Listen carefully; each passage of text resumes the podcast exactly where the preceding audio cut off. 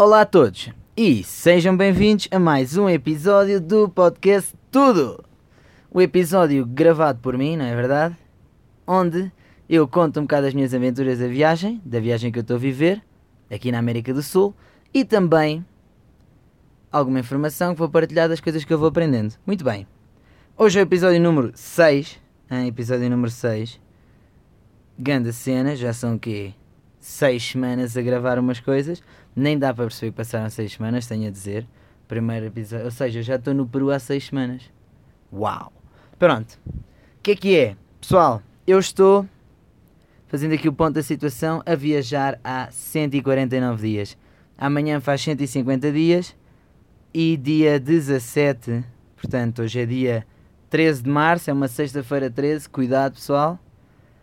E no dia 17 vai fazer 5 meses que eu estou a viajar. Boa cena, boa cena. 5 meses que eu estou a viajar já é aqui um número fixe.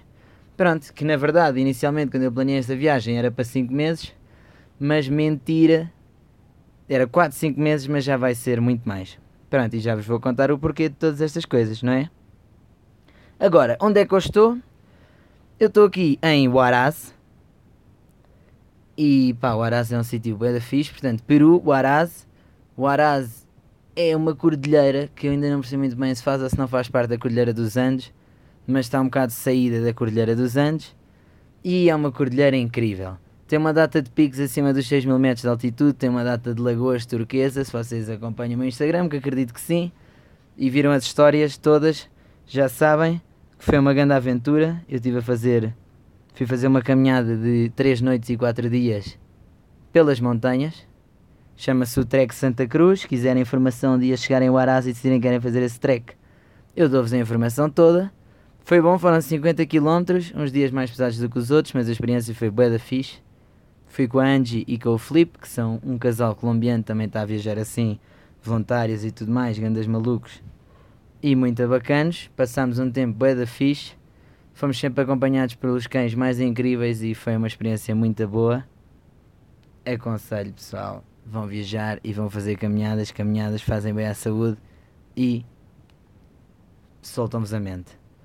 Que aí também vai ser uma coisa que eu vou fazer, mas já vos conto, não vou dar já spoil aqui nos acontecimentos, porque antes de passar à próxima parte do pod, tenho que vos revelar aqui uma coisa que me preocupou e chocou um bocadinho. Que coisa é esta? Esta coisa é que voltámos, não é? Voltámos de Santa Cruz, entretanto estava uma pronto, pandemia e tudo mais, grande confusão, coronavírus, exatamente, esse é o tema, uma chatice, mas para vezes tem que ser tocado. Porque está a influenciar os meus e acredito que os vossos planos de vida, não acredito, tenho a certeza absoluta. Pronto.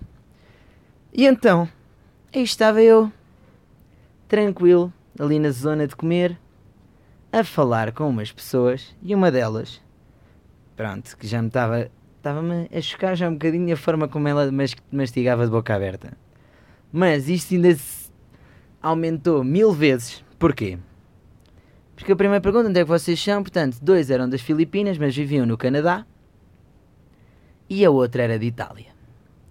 E assim que ela me diz que é de Itália, eu engoli logo em seco, não é? E depois eu pergunto: Ui, de Itália?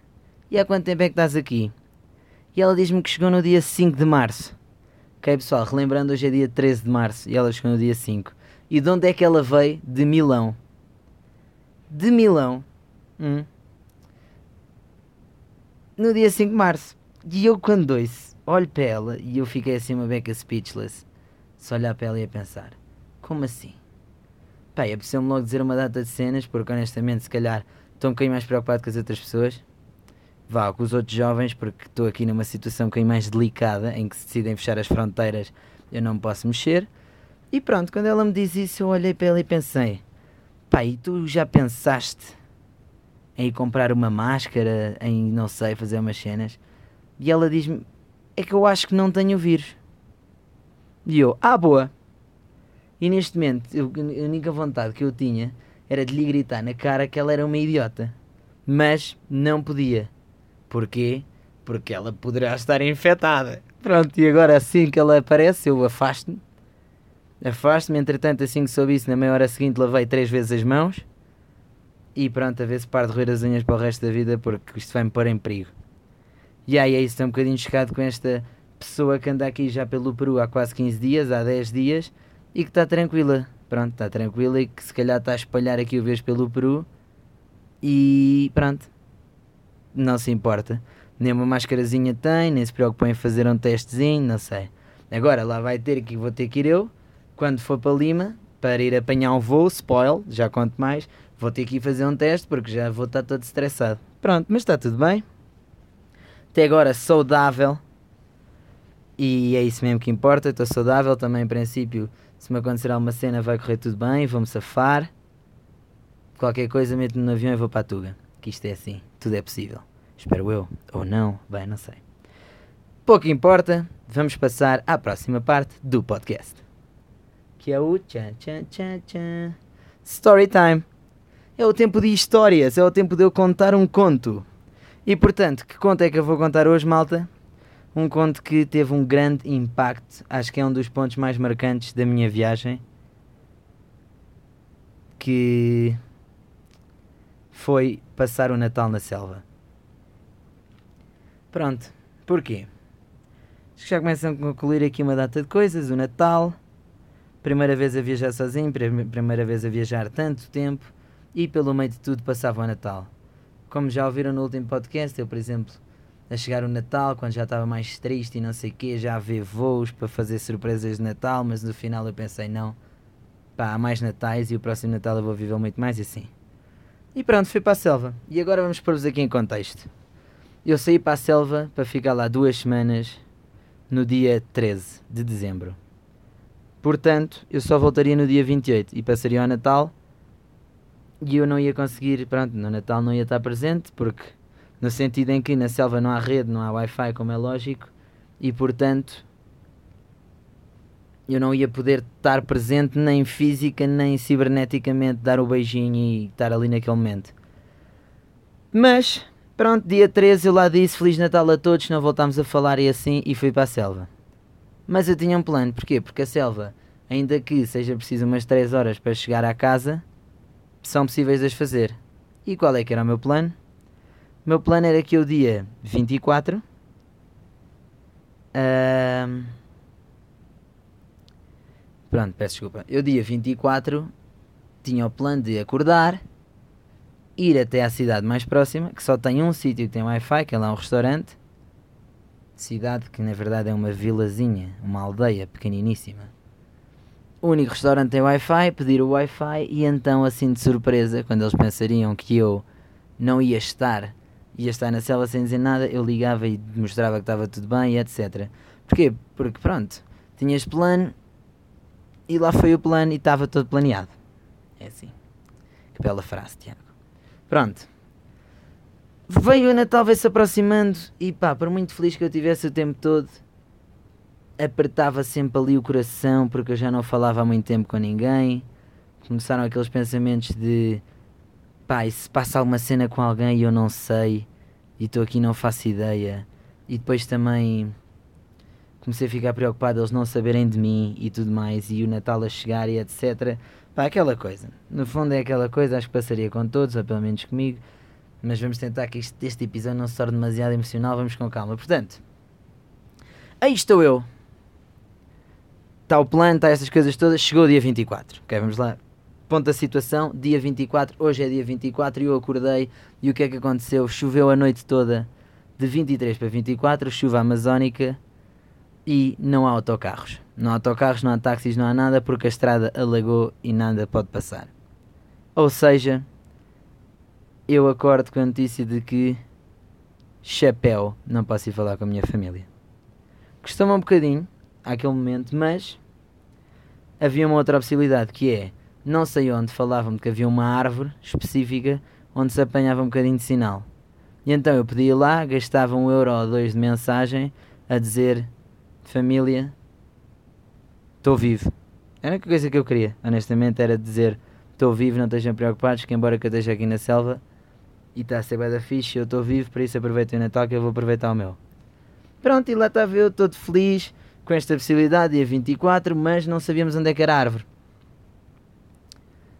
Até que, hein? isto eu estava com o Moi, o Moi diz-me o Moi era o rapaz que fazia o voluntariado na selva e tudo mais.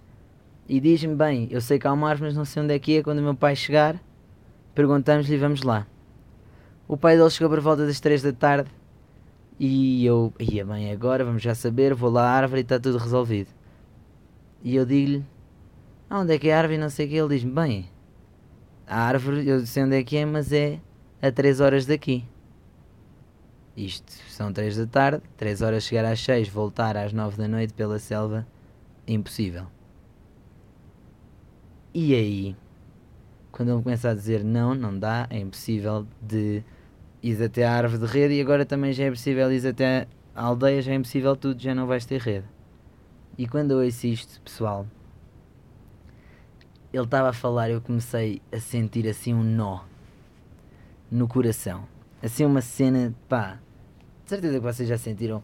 Aquele nó começa a apertar, a apertar, a apertar e eu digo, já me estava a sentir assim uma raiva, apoderar-se de mim, não sei, uma coisa estranha, uma mágoa. E eu digo, ok, pronto, já está. E mandei fora, e mandei para baixo. Ficou tudo bem. De repente, parece que eu desliguei ali o botão das emoções e ok, vamos lá, já passou, não vou falar, acontece.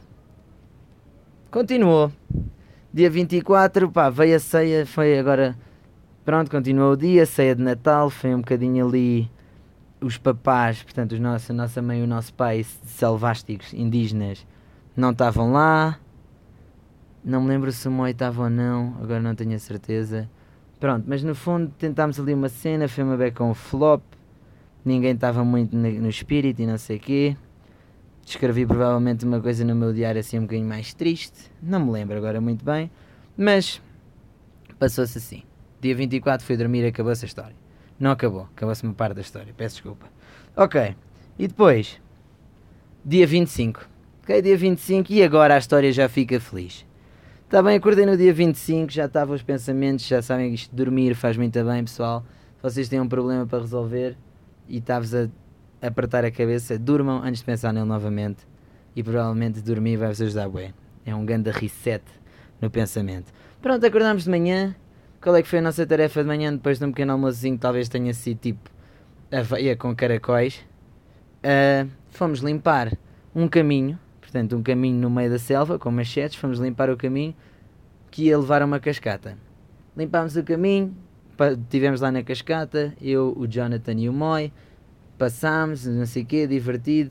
Fiz aquela parte do vídeo que eu estou debaixo da cascata a dizer não fazer nada. Pronto. E voltámos. Voltámos e foi hora do almoço e agora sim venho dizer que começou a ficar um dia mais especial. Não sei o que é que almocei, não importa. Mas depois do almoço, o que é que nós tínhamos planeado? Uma troca de prendas. Uma troca de prendas em que. Ah, já me lembro porque é que o dia 24 também foi flop.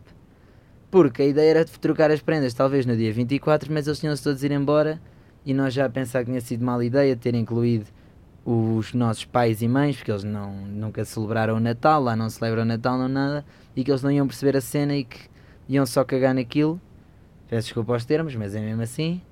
E pronto, era o que nós pensámos e o que eu pensava. Todo eu triste, que já primeiro queria ser o Grinch do Natal, mas agora estava só triste.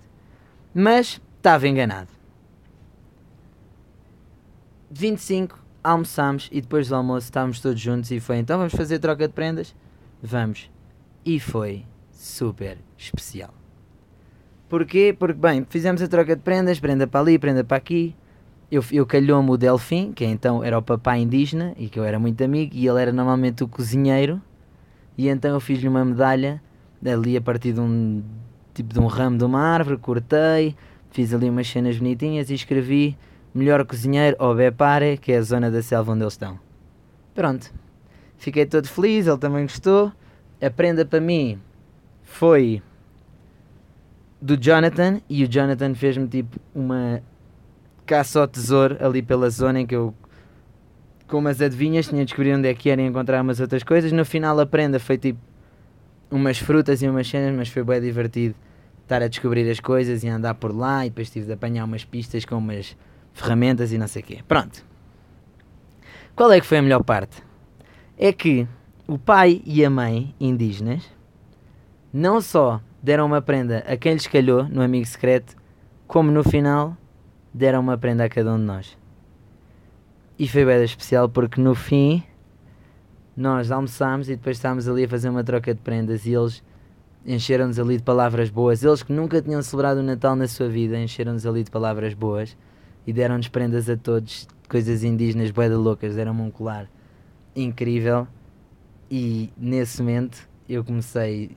Estava no Natal, estava no Natal, um Natal diferente, mas o Natal que eu estava a viver já ao máximo, todos felizes e etc. Acabado isto, o que é que nós fomos fazer? Fomos todos à cascata. Já que tínhamos limpado o caminho, fomos todos à cascata. Estivemos lá na cascata e depois demos a ideia é que foi.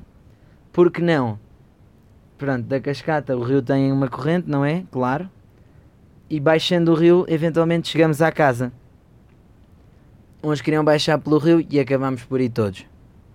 E então, isto é dia 25, depois do almoço, ok? E eu a pensar, e aqueles estão todos encasacados em dezembro a viver o Natal, ok? Também grande inveja. E eu ia ali com a malta, ok? Com umas músicas bada loucas lá na coluna à prova d'água, a descer pelo rio, um rio na Amazónia, a irmos com a corrente, um arco-íris à distância, ganda tempo, e eu pensei, bem, isto realmente é só mesmo olharmos para percebermos para onde é que nós podemos estar gratos.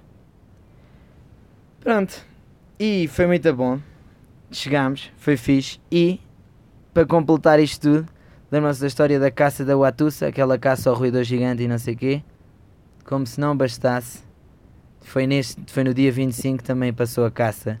Portanto, depois de chegarmos, apareceu o animal, caçámos o animal e depois a, a ceia do 25, o jantar do 25, é que foi também um jantar especial porque foi o nosso cordeiro, foi um, um ruído gigante. Ou o nosso peru, ou whatever. Pronto. Ok. Isto foi mais ou menos, mas falta a parte que eu contei no início, que isto foi, teve muito impacto em mim, e falta a parte de contar o impacto. Qual é que foi o impacto? Pronto, dia 24, dia 25. Dia 25 acabou por ser muito bom, mas eu ainda estava preocupado. 26, 27 e eu ia-me embora da selva no 28 e por muito que eu tivesse a adorar a selva, eu estava ansioso por me ir embora porque eu queria muito falar com os meus. Chegou o dia 28, com muita pena despedi-me, mas também cheio de ganas. Passaram as horas, acabei por ter que esperar assim 5 horas para o autocarro, porque o autocarro também não chegou a previsar lá umas coisas, mas eventualmente cheguei à cidade, sobravam-me 3 dólares e esses 3 dólares foi o que eu gastei num almoço naquele restaurante tinha Wi-Fi pouco importava depois se eu não tinha dinheiro nenhum e encontrar uma solução porque eu queria mesmo falar. Cheguei e beber um bocadinho de água. Cheguei, liguei o Wi-Fi e começaram a chover as notificações. Uma data de cenas no meu chat, no meu WhatsApp da família. E o meu coração começou. Não sei, eu não sei explicar porque Naquele momento em que eu vos digo que no dia 24 eu mandei tudo fora, pensava eu que eu tinha mandado tudo fora, mas eu só pus uma tampa. E no momento em que vejo as notificações, imaginem a panela de pressão com a tampa a abanar, ou quando o esparguete já está a vir com a água e a tampa começa a abanar, era isso que me estava a acontecer e eu nem sabia. Começo a sentir tudo de uma vez, começo a ver as mensagens e começa-me a mexer aqui tudo dentro. E pá, uma coisa que me deixou bem feliz foi que assim que eu começo a ler as mensagens percebi que a partir de eles falarem com o que tempo a tempo ia à cidade, eles souberam que ele. souberam que eu estava bem e isso aliviou-me logo bué. Não havia nenhuma mensagem má a dizer que o saldo tinha passado, por isso estava tudo bem, eu já estava tranquilo. E então todas as mensagens que eu tinha preparado começam todas a chover. E eu mando uma mensagem a dizer: Família, estou de volta, está tudo bem, estou feliz, estou seguro, estou saudável, está tudo.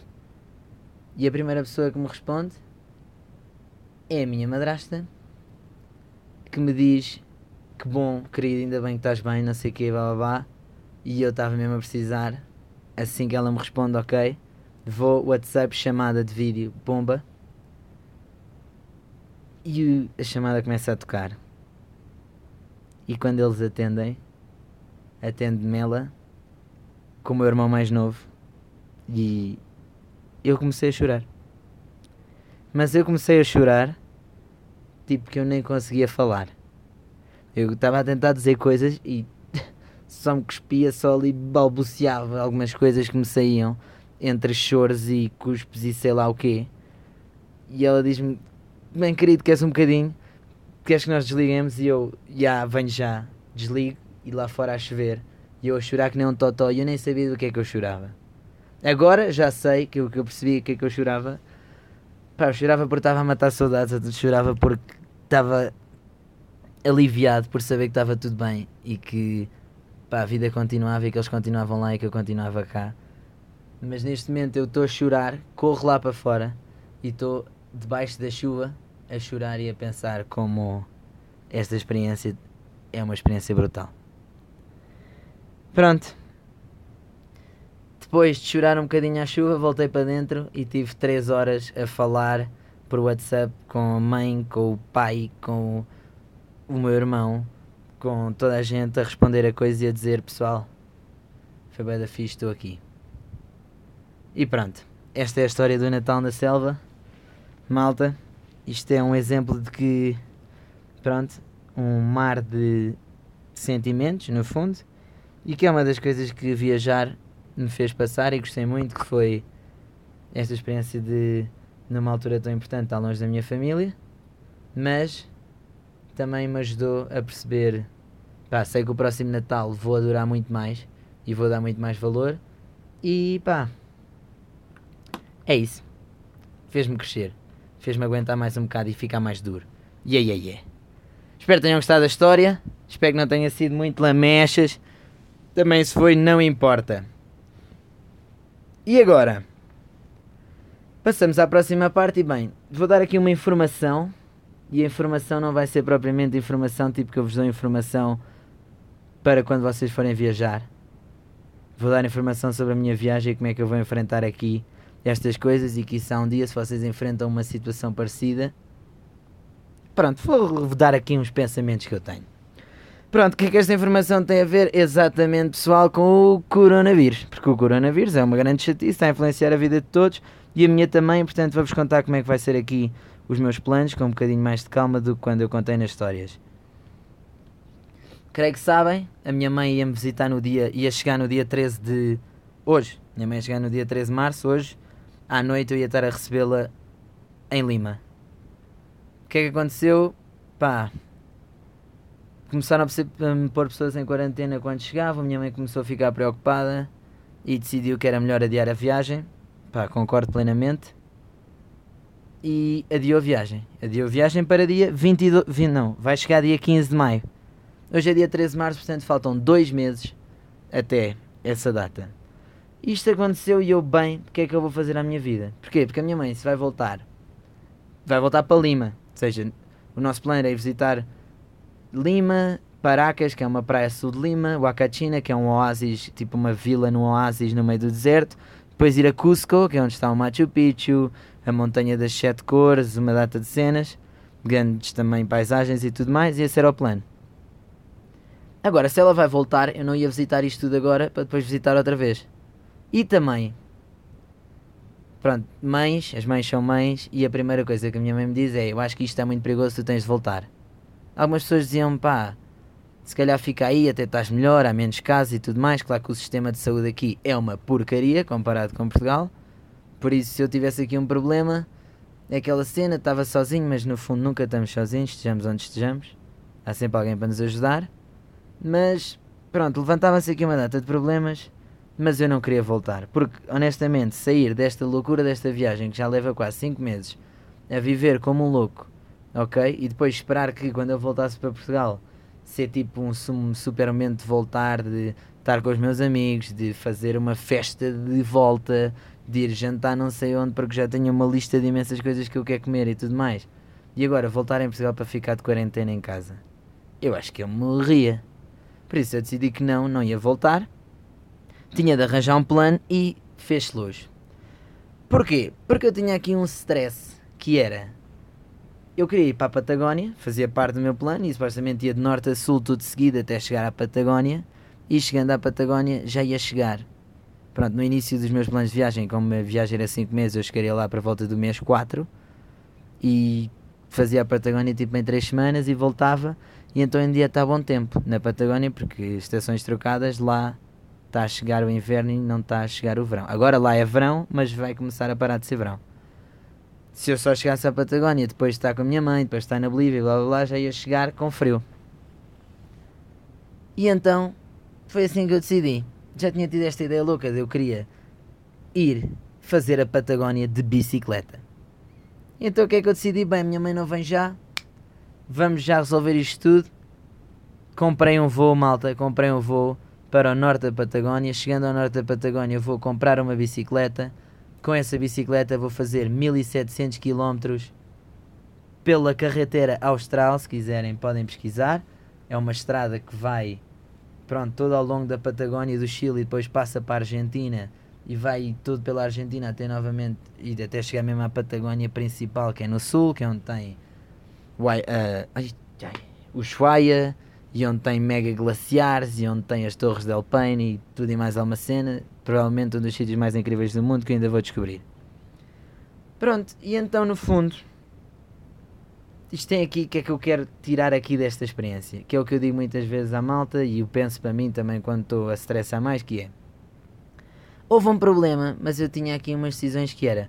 Ou eu ficava aqui a viver no Peru durante um bocado, ok? Em Huaraz e à selva do Peru e à Bolívia, por exemplo, ou seja, estão a ver decisões muito difíceis e super tristes, ou então eu metia-me na natureza longe do vírus na Patagónia. Portanto, no fundo, escolhesse o que eu escolhesse, ia sempre estar tudo bem. Ok? E é aqui este ponto, este ponto que eu quero tocar, que é no fundo, quando estamos assim a viver uma aventura, vai sempre haver, vai sempre haver muita decisão e a decisão é muito aberta porque pode, pode ser uma data de coisas mas no fundo vai sempre estar tudo bem. Mesmo que eu voltasse para a Tuga, no final ia voltar para os meus e também ia estar tudo bem. Pronto. E agora, claro que isto são tudo planos. Se calhar amanhã cancelo os voos todos e eu já não vou lá nenhum. Mas logo se vê. Um dia de cada vez, um problema de cada vez. E é esse o meu futuro. Já agora também já devem saber, eu vou criar um fundraising. O meu objetivo vai ser acumular, tentar acumular cerca de 500 euros com a ajuda de toda a gente. Pá, é um bocadinho de dinheiro, mas no fundo, se eu precisar de comprar bicicleta, sapatos de ciclismo, não sei se vou comprar ou não, mas garantidamente capacete, luzes para a bicicleta, sacos adaptáveis à bicicleta para levar as minhas coisas e não sei o quê. No final vai ser carote, mesmo que eu não chegue aos 500, vou chegar a algum valor que me vai ajudar e pronto, vai fazer toda a diferença, porque senão nem vou senão nem dava. Compra bicicleta, chega a metade do caminho, adeus. Pronto, ainda vamos ver. Nunca fiz uma viagem de bicicleta tão longa. E acho que vou levar uma chapada da realidade das coisas que eu não sei, mas vou sobreviver de certeza absoluta. E assim, este é o meu futuro de viagem. Agora, como é que estamos? 28 minutos e 55 segundos. Acho que dá para puxar aqui um bocado. Tenho aqui algumas perguntas. Algumas. Tenho duas perguntas. Bem, acho que consigo tocar nas duas perguntas antes de tocar no último bónus. Já, yeah, já. Yeah, é isso mesmo. Ok, portanto. Primeiro, uma amiga minha, a Porta-Chaves. É a alcunha dela, pessoal. Porta-Chaves. E ela perguntou-me uma coisa que é: Há muitos bichos por aí. Pronto. E como é que tu fazes em relação aos bichos, repelentes e cenas? E bem, pessoal, se há muitos bichos por aqui, há. Mas depende de onde é que estamos. Ok, na selva, pá, se vocês um dia vierem aqui e decidirem ir à selva, vocês têm de estar, aceitar bichos. Pelo menos aceitar. Porque vai haver bué de bichos. É assim, a selva está cheia de bichos. Nas montanhas, onde está frio, não tanto. Quem nos Andes já não há tantos bichos, desde que não estejam perto de rios e coisas assim, já não há tantos bichos. Por isso, resolve-se. Na praia volta a ver. Mas os bichos também resolvem-se fácil. Como é que é? Há bicho, calça comprida, camisola de manga comprida. Se está calor, camisola de manga comprida fininha. Se vocês forem viajar, essencial. Se vão para um sítio tropical, semi-tropical, essencial levarem uma camisola de manga comprida assim fininha, só para afastar os mosquitos. E bem, o repelente da Decathlon é super barato e tem 30% de DIT, que é uma substância tóxica para os mosquitos e também para nós, mas é melhor estarmos um bocado tóxicos sem estar picados. E é assim que se resolve. Insetos, pá, fazem parte dos. Está calor e é muito fixe, está bem da calor e aqui nunca está frio, mas aqui também há sempre insetos. É sobreviver e é não coçar. Quando são picados é não coçar. Pronto. Depois tenho outra pergunta. Que veio. Opa, opa, que estamos aqui com um problema. E a pergunta é do Rui. E ele pergunta-me: Como é que tu tratas desse bigode? E eu acho que esta pergunta é uma pergunta muito pertinente. Como é que eu trato o meu bigode pessoal? De uma maneira muito simples, tal como eu trato do meu super cabelo novo, com sabão. Claro que, obviamente, eu não vou comprar shampoo, sou anti ter mais coisas na minha mala, por isso é mesmo aquele sabão de lavar as mãos cor-de-rosa.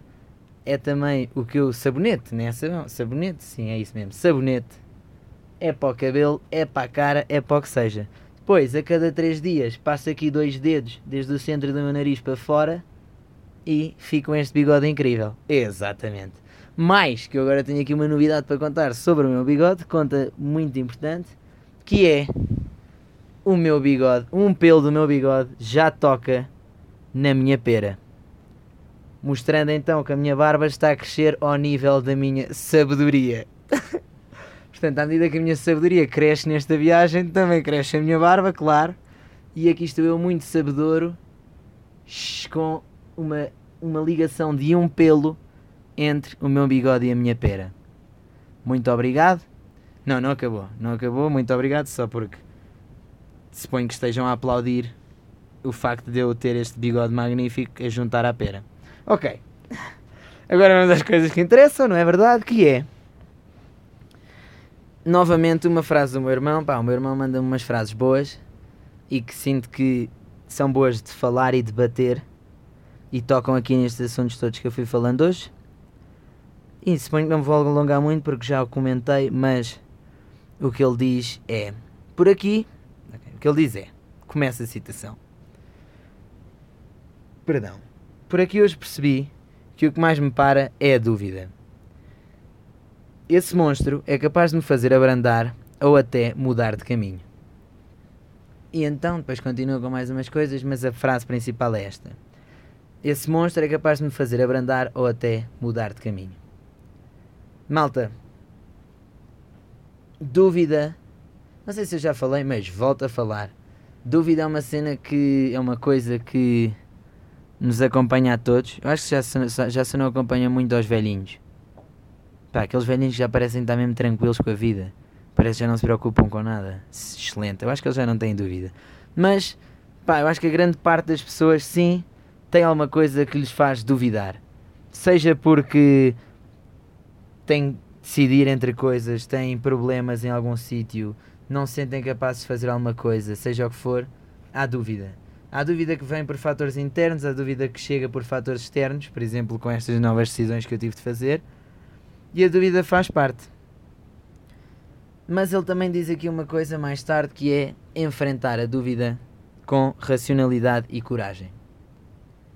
E nisto eu concordo a 100%. Só acho que sou uma pessoa bastante racional.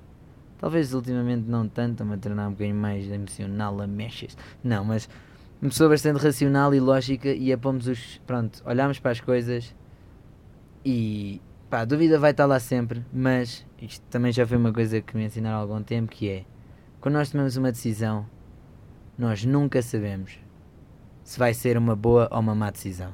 Nós normalmente tomamos uma decisão com o propósito que ela venha a ter um resultado bom. Mas nunca sabemos, e isso daí é que vem a dúvida.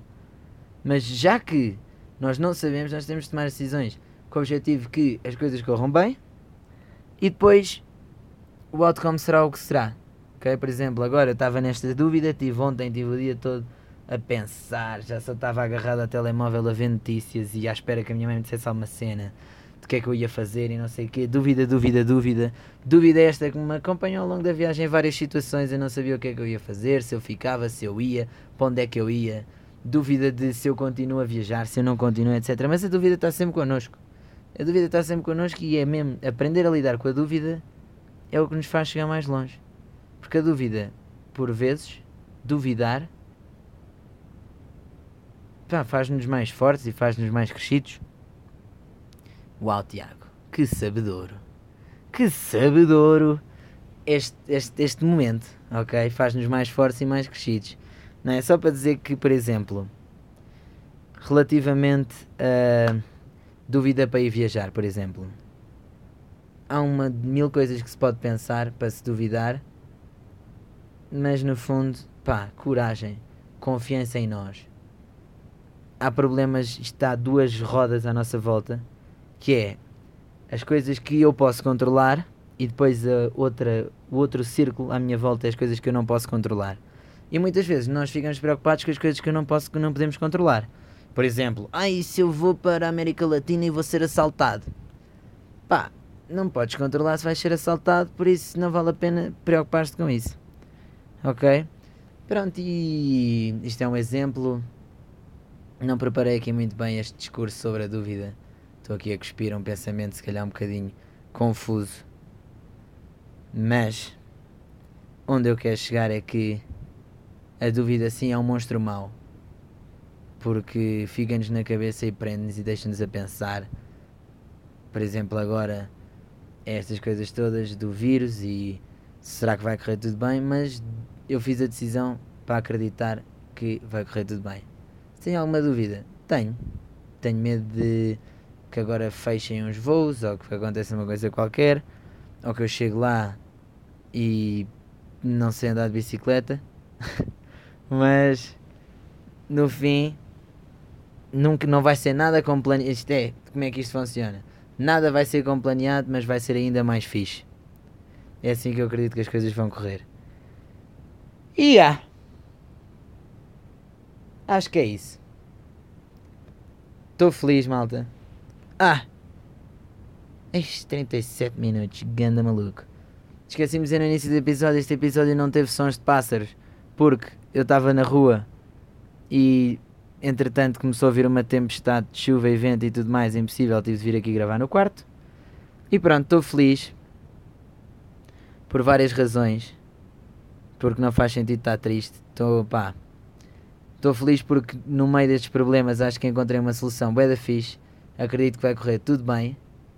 E muita força para todos vocês que estão aí na Tuga com esta chatice e tão de quarentena. Mas, bem, tentem fazer do pior o melhor. Não pensem muito no assunto. Não espirrem uns para cima dos outros. Não vão para a praia, por amor de Deus não é? Respeitemos aqui a cena. E de certeza que isto vai passar tudo fast. Felizmente espero bem que não, fe não fechem demasiadas fronteiras e que eu possa voltar para a Tuga. Que tudo passe rápido e que aí com vocês que todos os vossos estejam sempre saudáveis. Se ficarem doentes, que ultrapassem. E bem, e que o mundo todo pense assim. Esta responsabilidade está nas mãos de cada um, literalmente e figurativamente. E portanto, espero que tenham gostado de ouvir este episódio. E espero que continuem aqui para ouvir o próximo. E bem, novamente, se têm perguntas para fazer, façam. Se têm coisas para dizer, digam. Se. não sei. É só eu gosto de ouvir coisas porque assim eu sinto que não estou a falar para o boneco. Eu sei que não. Ok, muito obrigado. Espero que tenham gostado muito e já sabem. Tenho a desejar a todos uma boa viagem pelos vossos sonhos. Adeus.